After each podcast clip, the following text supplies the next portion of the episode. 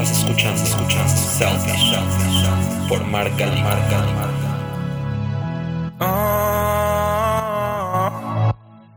Bienvenidos a este episodio número 20 de este podcast que se llama Selfish con doble L. Yo soy Mark y hoy es lunes, así que ya toca estas pláticas. Y al parecer esta cuarentena me ha puesto un poco denso porque últimamente estoy hablando de temas muy densos que me han costado mucho trabajo de verdad realizar estos episodios, pero creo que están muy interesantes. Y bueno, para empezar, les tengo que confesar algo. Llevaba casi un año tratando de evitarlo, pero no pude más. De verdad, no pude más. La insistencia de mi familia se juntó con esta cuarentena y hace una semana por fin acepté, aunque un poco forzado y sin ganas, que mi mamá me incluya en este famoso chat familiar. Odio los grupos de WhatsApp, ¿ok? Y aunque paradójicamente estoy dentro de muchísimos grupos, obvio la mayoría los tengo silenciados, pero aún así, de verdad me molesta terriblemente que me aparezcan tantos mensajes sin leer. El caso es que sí, llevaba casi un año, se los juro, negándome pero el chantaje de mi madre ganó como siempre y hoy soy parte de ese grupo que me despierta y me despide antes de dormir con las imágenes más cursis y sentimentales que me causan mucha risa y náuseas al mismo tiempo. No es broma, de verdad. Amo a mi abuela, pero recibo diario de ella más de 25 imágenes que me dan los buenos días, las buenas tardes o las buenas noches con un vómito de corazones, piolines, gatitos y flores con tipografías sacadas de portadas del TV y novelas o cualquier revista de chismes que está recargada en el Oxxo. Y por si no basta estas imágenes y esta tipografía, lo acompañan una explosión de colores que no alcanzan ni a distinguir el espectro humano, de verdad. Recibo también en estos chats chistes de un tío, fotos de mascotas, de bebés, muchísimas fake news y sobre todo, y para acabarla de chingar, y así lo digo, videos de TikTok que en lo personal a mí me causan más rechazo que risa. Pero bueno, este chat se ha convertido como en un placer culposo, ¿ok? Porque no lo soporto, pero al mismo tiempo me divierte mucho. Y a mi familia le encanta. Y aunque no haya un hilo conductor en el chat, ni una conversación o debate interesante, todos responden a estas imágenes con emoticons, de corazones o con caritas felices. Y todos reaccionan con GIFs y con sticker. Y en verdad, Nadie habla de nada, pero de alguna manera todos se sienten conectados y felices. Y al mismo tiempo, cuando nos vemos, todos se quejan. Realmente todos se quejan del contenido. Este es un sentimiento de repulsión, que al mismo tiempo es un sentimiento de diversión, de amor y odio, que de verdad me causa esta lluvia de mensajes, sobre todo por la estética que manejan. Pero también lo he sentido con otras cosas y en otros momentos y no solo con mi familia. Por ejemplo, cuando veo una casa sobredecorada de Navidad, tanto que hasta ir al baño se convierte en un viaje al Polo Norte con tapetes y cubrescusados tejidos con la jeta de Santa Claus. O entrar a una tienda departamental en esas temporadas navideñas y ver la decoración excesiva con esferas del tamaño gigante y diamantina por todos lados. O peor, ver las calles el 14 de febrero, el día de San Valentín, llenas de globos de corazones, con pasteles de corazones, paletas de corazones y mensajes tan cursis que pierden todo sentido en el intento de ser profundos. Sobre todo cuando los ves estampados en merengues rosas o en una carta con forma de corazón, obvio. O también cuando alguien me regala una postal, un llavero, algún souvenir de la ciudad o el país que visito, en donde aparece la bandera, los monumentos más representativos y el nombre del país casi con las mismas tipografías de las imágenes de mi abuela. El caso es que me parece un exceso. De alguna manera mi cuerpo lo rechaza, pero mis ojos lo quieren seguir viendo. Incluso me provoca siempre comentar algo como, qué mal gusto, qué horror, detesto esas cursilerías. Y me pregunto, ¿Cuándo dejarán de existir estas imágenes, objetos o cosas que utilizan los recursos más vulgares de la estética para representar un tipo de felicidad desbordante que acaba por ser completamente falsa y artificial? Lo interesante es que aunque yo lo deteste y seguramente muchos de ustedes también, hay muchas personas que aman estas cosas, de verdad. Muchísimas. Les puedo asegurar que todos tenemos algún familiar o conocido que comparte este tipo de mensajes.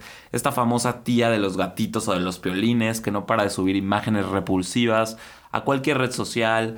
O todos hemos ido a algún lugar que está sobredecorado, sobrecargado, al punto que parece más falso que lo falso.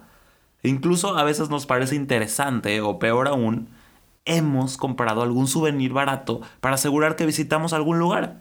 Este tipo de estética, que muchas veces lo relacionamos con mal gusto, está inmersa en todos lados. Desde ropa, zapatos, trapos, objetos, comida, juguetes, arquitectura, espectáculos, películas, series, libros, publicidad, incluso en campañas y discursos políticos. ¿O a ustedes no se les hace meloso o cursi que, por ejemplo, nuestro presidente llame los pueblos de la esperanza a los que no tienen COVID y esas cursilerías? que de alguna manera parece que lo que más destaca en la estética de la sociedad contemporánea son este tipo de sentimentalismos y clichés. Y las marcas lo saben perfectamente, por lo que el mal gusto se ha convertido en una tendencia de mercado. Y aunque nos parezca en cierto sentido pegajoso, cursi, excesivo, vulgar o muy falso, cada vez más marcas lo utilizan para vendernos algún producto. Y lo utilizan porque aunque sea extraño, suplanta el sentimiento real y vende. Por ejemplo, Las Vegas, esta ciudad cargada de excesos y arquitectura falsa, registra al año más visitantes que Venecia. O sea, parece que más personas prefieren ir en góndola por el canal falso del Hotel Venetian que vivir la experiencia de viajar a Italia. O incluso Disney, ¿no? Que de por sí Disney ya es entrar a un mundo pegajoso y cursi. Pero ahora, dentro del parque de diversiones, se venden más orejas de Mickey hechas de plástico que comida, ¿ok? El mercado está sobrecargado de estas falsedades y nos escupen estos clichés en casi todo lo que consumimos. Tanto que hoy en día podemos hablar de este mal gusto, entre comillas, como una categoría estética contemporánea. Las categorías estéticas las podemos entender como las impresiones afectivas y sensaciones que una obra de arte o un elemento, objeto o imagen hace experimentar en el subconsciente del ser humano respecto a nuestro juicio. Son características visuales que definen una imagen o elemento dentro del contexto contemporáneo. Esta estética, que muchas veces se confunde con el mal gusto, con lo cursi, lo trillado o lo falso, tiene un nombre y se llama lo kitsch. Y ya sea en casa de tu abuela, en los tapetes de baño, en una tienda de souvenirs del aeropuerto, en algún mercado tradicional, visitando Las Vegas o Disneylandia, o en tu ropa de Zara o Gucci, lo kitsch está en todas partes y aunque nos causa repulsión, todos lo consumimos de alguna u otra forma. Si partimos de que la estética se entiende como la disciplina que se encarga de estudiar la manera como el razonamiento del ser humano interpreta los estímulos sensoriales, este mal gusto o estos excesos, más que una imagen, son un componente del entorno que reflejan su concepción en lo político, en lo social, incluso hasta en lo económico. Por eso, desde el siglo pasado, miles de teóricos en todas las disciplinas han tratado de explicar estos sentimientos que nos causan. Y es que lo kitsch, más que una categoría estética, es un fenómeno cultural arraigado a las sociedades contemporáneas. El kitsch no es solo algo de mal gusto, de mala calidad, no es solo estética, no son solo objetos, no solo está en el arte, el kitsch puede ser todo, la vida, la muerte o el amor, incluso la política. Su complejidad viene de los factores éticos que conlleva. Esa es su esencia, la confusión de lo ético con lo estético, dado que el kitsch no quiere producir lo bueno, sino solo lo bello. Y lo más interesante es que el kitsch se convierte en mucho más que un simple adjetivo, en donde el término y el fenómeno se enriquecen mutuamente. Por lo que para poder entenderlo, tenemos que primero entender a la sociedad, aunque suene muy complejo.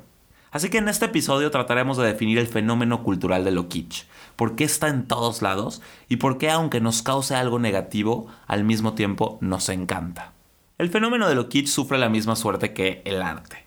Todo el mundo sabe perfectamente lo que es, todos lo sabemos reconocer, pero nadie es capaz de definirlo.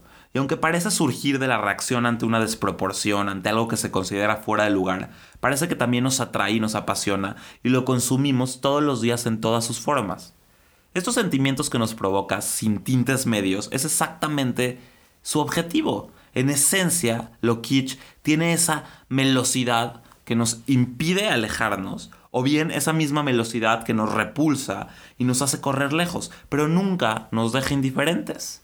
Lo odiamos o lo amamos. Definir lo kitsch de verdad es demasiado complejo, ya que como componente cultural tiene esta característica de maleabilidad y flexibilidad que permea en esta sociedad contemporánea. Lo kitsch es un concepto líquido que carece de una definición específica. El fenómeno por sí mismo posee ciertas características concretas, pero se transforma según el contexto. Es un fenómeno que evoluciona y aunque mantiene siempre su esencia intacta, se adapta a lo que ocurre para no desaparecer, siempre diferente pero nunca nuevo. Comprenderlo y comprender sus características nos ayuda a entender a su vez el entorno que lo rodea, ya que funciona como el espejo en el que se mira la sociedad en cada momento. El kitsch actual es el reflejo de lo que ocurre ahora. Esta adaptabilidad a cada época moderna es porque forma parte de ella. Las situaciones sociales, políticas y económicas son las bases sobre las que se construye este fenómeno.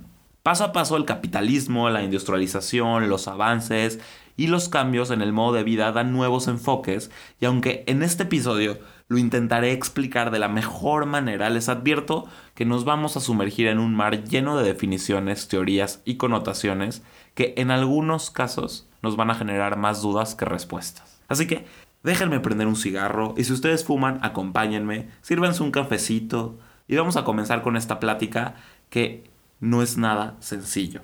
Bueno, vamos a empezar con la palabra kitsch que aparece por primera vez en los mercados de arte de Múnich en la década de 1860 y 1870. Ahí los pintores y los marchantes lo utilizaban para referirse a un material artístico barato que era al gusto vulgar de los burgueses, quienes trataban de alcanzar cierto estatus social imitando los gustos y los hábitos culturales de las élites, describiendo dibujos y bocetos baratos, populares y comerciales. Pero hay varias ideas sobre cómo se derivó esta palabra. Entre las teorías, algunos teóricos afirman que viene de la palabra alemana kitchen, que significa barrer la mugre, o del verbo alemán verkitchen, que se entiende como abaratar o vender algo barato o vender algo por su valor de chatarra. Otros dicen que la palabra kitsch viene de la pronunciación errónea de la palabra boceto en inglés, o sea, sketch, mal pronunciada. Obviamente mal pronunciada por los habitantes de Múnich, porque los turistas llegaban en busca de obras de arte como souvenirs, pero optaban por bocetos o por las obras de arte más baratas en lugar de las obras que les ofrecían. También dicen que la palabra alemán skisse, que significa pintura barata, y otros también aseguran que viene de una inversión del el chic francés. Y existe otra perspectiva de que el kitsch tiene la misma raíz que el coloportage, lo que significa una novela popular. La realidad es que nadie sabe exactamente de dónde viene la palabra kitsch. Nadie sabe muy bien tampoco cómo definirla. Pero sea cual sea su origen, lo interesante es que todas comparten cierta relación con el término y todas expresan ciertas características inmersas en el concepto, como barato, basura, mala calidad, engaño, popular, una copia accesible para todos. Y aunque en un principio lo kitsch indicaba una cierta forma de negociar y fue como una palabra neutral, muy rápido se empezó a utilizar para referirse a productos baratos y copias, sobre todo ligado al arte. La historia del kitsch empieza más o menos en el siglo XIX, inmersa en un momento histórico complejo en el que todo estaba cambiando.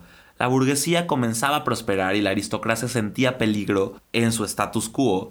Entonces estas clases emergentes empezaron a cambiar su estatus social y querían ser tan elegantes como la clase alta.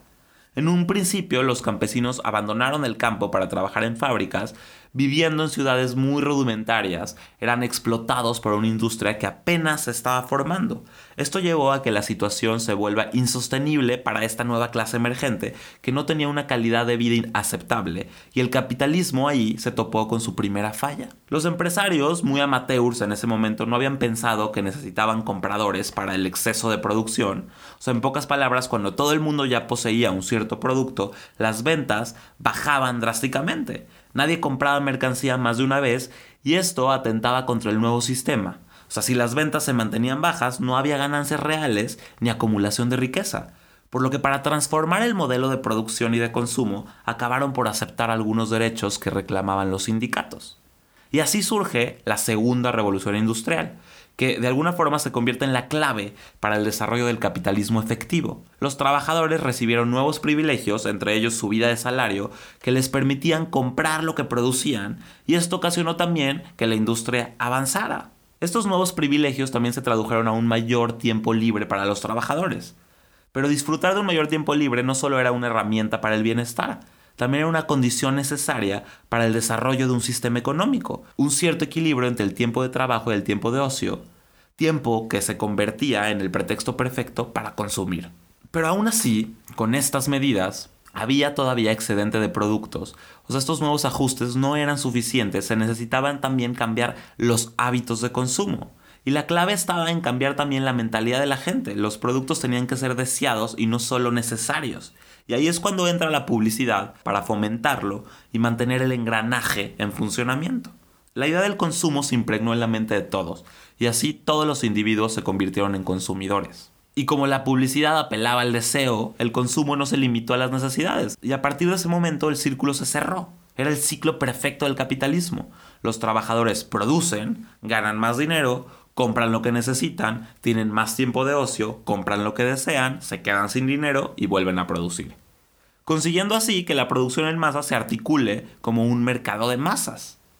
El tiempo de ocio se confunde con el estado de bienestar y si este estado de bienestar solo viene acompañado de la adquisición de bienes, el consumo borra la línea entre la necesidad y el deseo y se convierte en el ideal de la felicidad.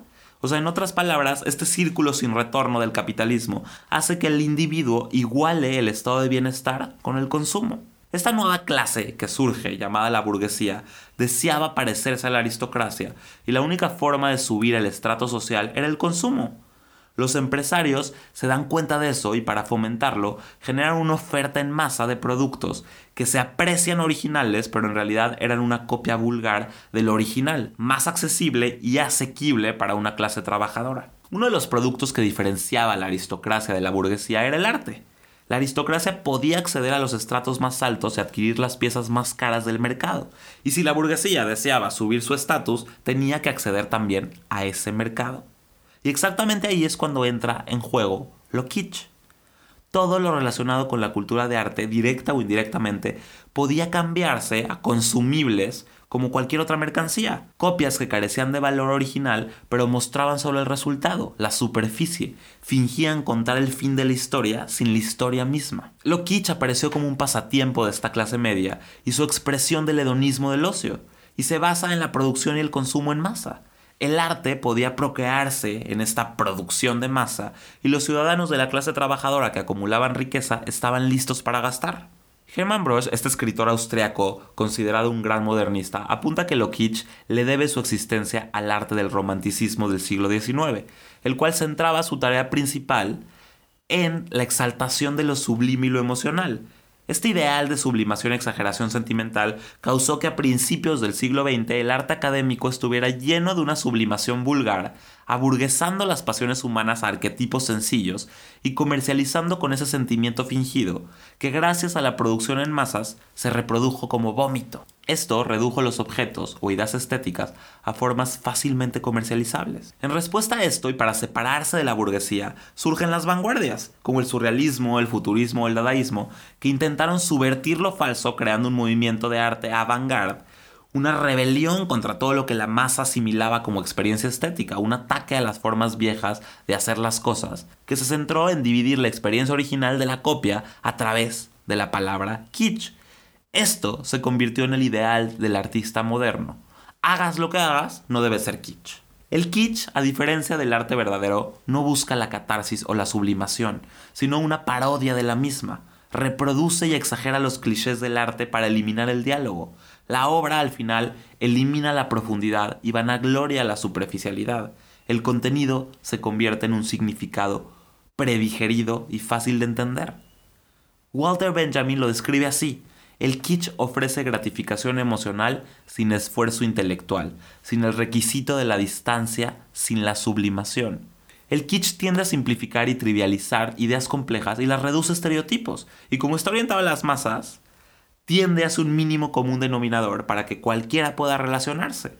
El kitsch permanece completamente inconsciente y sin ninguna ventaja política o crítica. Exagera y grita el sentimiento sin el sentimiento. Lo kitsch trata de imitar algo real, natural y trascendente. Busca recrear el mito, lo tradicional, lo que desaparece y necesita sustitución. El arte, en cierto sentido, es igualado al nivel de ocio y se baja a la burguesía para generar un estado de bienestar falso, una felicidad masticada que deja fuera todo el trabajo para conseguirla. Metafóricamente, o sea, lo kitsch es algo así como la capa de agua que se forma en un charco de lodo, pero sin el lodo. Teodoro Adorno, este filósofo, lo dice muy bien. Dice, El kitsch es lo bello menos su contraparte fea, donde se vuelve imposible trazar una línea entre lo que es verdaderamente ficción estética, o sea, el arte, y lo que es meramente basura sentimental. Afirma, hay quienes dicen que las cucarachas serán la próxima especie en dominar el planeta, y a pesar de los pesticidas, zapatazos o gente que se propone exterminarlas comiéndoselas como papas fritas, las cucarachas son una especie imposible de exterminar. El kitsch es como las cucarachas. Para Adorno, el kitsch es el síntoma de una sociedad capitalista, en la que la producción masificada permite la automatización de esta fealdad, en que la experiencia humana es despojada de autenticidad y convertida en un producto de consumo para las masas. En uno de sus textos, este filósofo inglés, especialista en estética, que por cierto murió en enero del año pasado, que se llama Roger Scruton, dice que hay dos formas de evadir la verdad. Una es mentir y la otra fingir. La persona que miente dice algo en lo que no cree.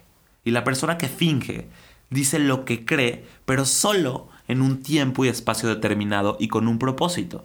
Todos pueden mentir, pero fingir es un logro. Para fingir cosas tienes que siempre involucrar a la otra persona. Un mentiroso puede pretender estar en shock cuando lo descubren, pero esa pretensión es parte de la misma mentira. Alguien que finge realmente está en shock cuando es expuesto porque creó alrededor de él un círculo de confianza en donde él también es uno de los miembros. En todos los tiempos las personas han mentido con el objetivo de escapar de las consecuencias de sus acciones, pero para él fingir es un fenómeno cultural, necesita de todos los involucrados en el grupo social. El que finge es una persona que se recrea ella misma con la misión de ocupar otra posición social de la que sería natural para él, y siempre involucra a otros. Fingir depende de una medida de complicidad entre el perpetrador y la víctima, quienes juntos conspiran para crear lo que no creen y sentir lo que son incapaces de sentir. Hay creencias falsas, opiniones falsas, tipos de experiencias falsas. También existe una emoción falsa que se produce cuando las personas degradan las formas y el lenguaje en el que los sentimientos verdaderos pueden arraigarse, de modo que ya no son plenamente conscientes de la diferencia entre lo verdadero y lo falso. Y el kitsch es un ejemplo muy importante de esto. Lo kitsch es falso, pero no miente. Siempre requiere la complicidad del productor y del consumidor para convencerse mutuamente de que lo que sienten en y a través de lo kitsch es algo profundo, importante y real. Marx explica perfectamente este fenómeno en su teoría de la ideología. Él dice, en condiciones burguesas, los conceptos, los hábitos de pensamiento y las formas de ver el mundo se adoptan debido a su función socioeconómica, no a su verdad. Y el kitsch fue adoptado por la mayoría por el intento de escalar el status quo. Es un autoengaño envuelto en un placer instantáneo. Te hace parecer y no ser. Es la forma sin el fondo. Sin duda, una de las definiciones que a mí más me gustan es la de Milan Kundera en su libro La insoportable levedad del ser, y aunque en el contexto actual el propio libro de Kundera podría ser considerado kitsch, él critica este sentimiento desde el ojo del totalitarismo soviético. Para él, esta estética es el ideal de todos los focos de poder, un pensamiento uniforme que castiga la autoexpresión y la ironía, una expresión absolutista de un ideal estético sin matices que está inmerso en cualquier movimiento político absolutista. Y lo explica de esta manera en el libro, a mí me encanta cómo lo explica. Para él la experiencia kitsch empezaría con una imagen básica, ¿no? Unos niños corriendo por el césped. Y ante esta imagen lo kitsch provoca dos lágrimas de emoción. La primera lágrima afirma, qué hermoso, los niños corren por el césped. Y la segunda dice, qué hermoso es estar emocionado con todos los que se emocionan viendo cómo los niños corren por el césped. Es esta segunda lágrima que resulta de la complacencia en una primera emoción real o fingida, la que convierte al kitsch en el kitsch. El kitsch es mucho más que el mal gusto. Es la estética de una sociedad del espectáculo que minimiza la experiencia humana en imágenes falsas, una muestra sistémica de la deficiencia artística, que mediante la publicidad acaban penetrando en las conciencias de la masa, haciéndola soñar con estos paraísos artificiales. En pocas palabras, lo kitsch genera felicidad sin que tengamos que estar felices. En un famoso ensayo en 1939, un crítico estadounidense llamado Clement Greenberg dijo que ahora solo hay dos posibilidades disponibles para un artista, o pertenecer a la vanguardia y desafiar las viejas formas de la pintura figurativa, o producir kitsch. Y aunque la regla de arte moderno comienza a alejarse de esto, valorando de nuevo la originalidad y la genialidad, elevando al arte a los estratos más altos intelectuales y separándolos de la basura o la mierda, el resultado en cierto sentido se da en reversa. El mismo arte imita la originalidad del arte del pasado, y el miedo y el intento de huir de lo falso hace que la falsedad crezca. Por ejemplo, el famoso urinario de Duchamp, que se convirtió en este paradigma para todos los artistas modernos, rompió todos los esquemas, cambió la concepción del arte. Pero este truco fue repetido y apropiado por Andy Warhol con sus sopas y su detergente, y después por Damian Hirst con sus cadáveres y sus tiburones. Los gestos originales que se produjeron por Duchamp en realidad no se pueden repetir. Como las bromas solo se pueden hacer una sola vez. Y así el culto al de la originalidad muy rápido obligó a la repetición, y el hábito de fingir se arraigó tan profundo que ningún juicio hoy es certero. Después de la Segunda Guerra Mundial, cuando se empeñaron en cuestionar seriamente la sociedad de consumo, artistas como Andy Warhol alzó irónicamente el triunfo del capitalismo, apropiándose del kitsch para volverlo arte. Y así nació el pop art, un abrazo a la contradicción entre el arte real y falso y elevando productos de consumo masivo a arte. Ante este totalitarismo estético del kitsch, las vanguardias de los 60 elevaron lo vulgar dando paso a una forma de meta-kitsch. O sea, los artistas no comenzaron a rechazar el kitsch, sino a abrazarlo. Y a la manera de Andy Warhol o Jeff Koons, lo peor como un artista moderno es ser involuntariamente culpable de producir kitsch. Entonces pensaron, es mucho mejor producir kitsch excesivamente, ya que no es kitsch en absoluto, sino una especie de parodia sofisticada. Y cuando el kitsch se hace consciente y con ironía, abre paso a lo que Susan Sontag definió como el camp. El camp es la exageración del kitsch convertida en un reconocimiento humorístico de la vulgaridad. Pero eso lo vamos a dejar para otro episodio, porque el fenómeno del camp también amerita sumergirse en otro océano. Bueno, ya llegamos hasta aquí.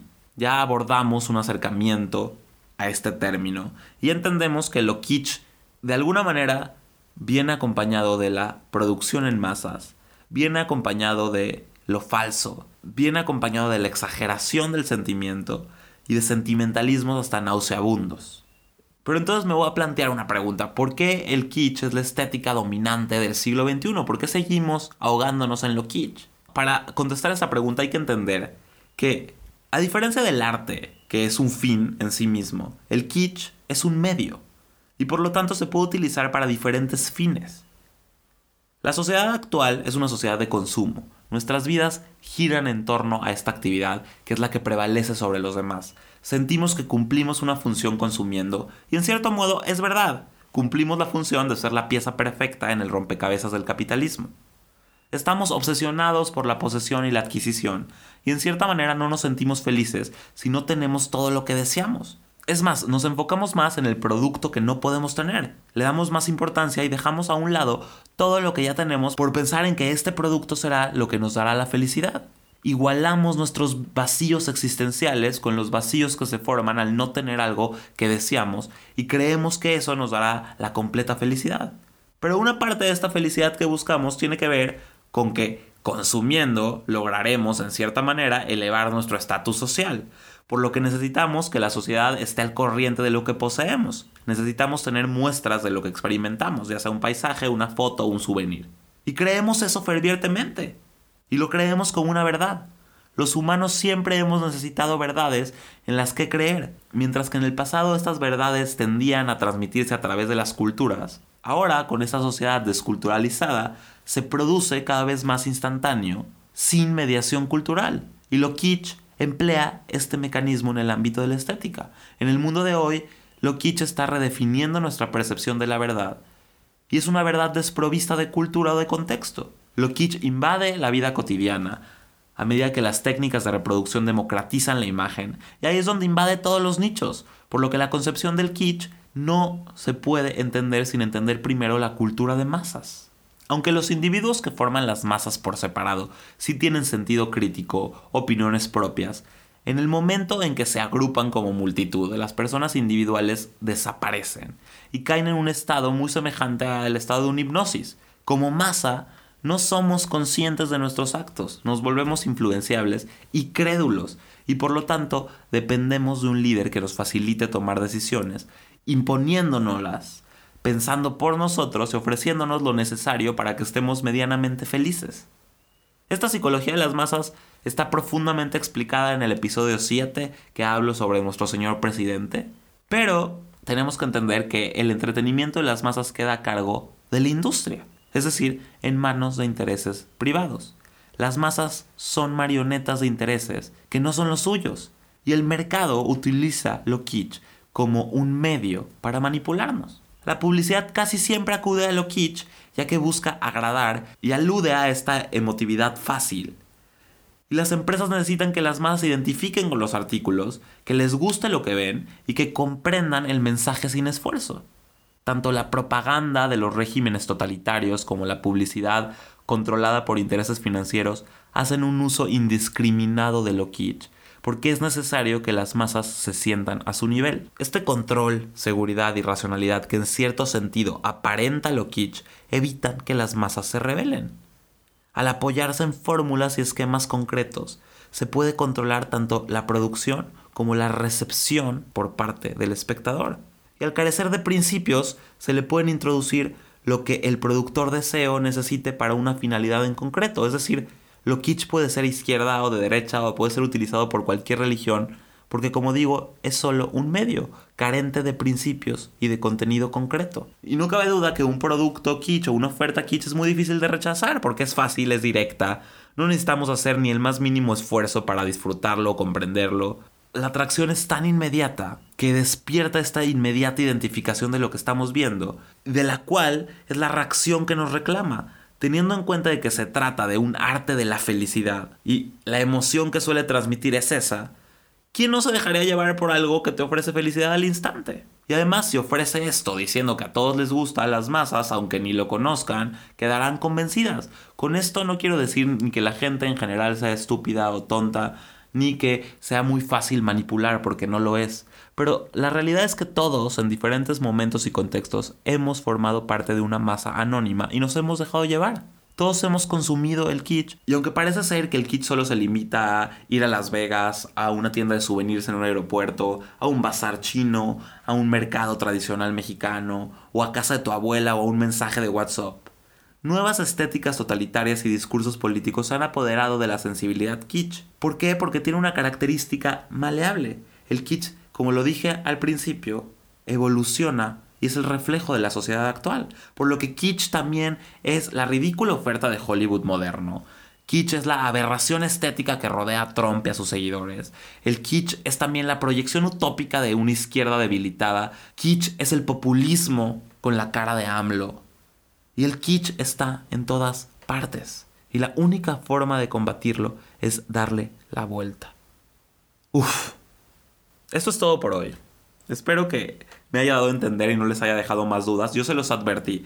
Es un concepto muy complicado que siempre genera más dudas que certezas. Pero bueno, lo intentamos con un cigarrito y un café. Y espero que lo hayan absorbido a profundidad. Y espero también luego poder enseñarles esos mensajes tan lindos que manda mi abuela todos los días. Gracias por escucharme. Les recuerdo que Selfish no solo es este podcast, estamos en Facebook y en Instagram como Selfish o como self-ish. Y si les gusta, por favor, compartan. Yo me despido y como siempre les digo, nos escuchamos la próxima. Estás escuchando, escuchando Selfish por Marca Marca Marca.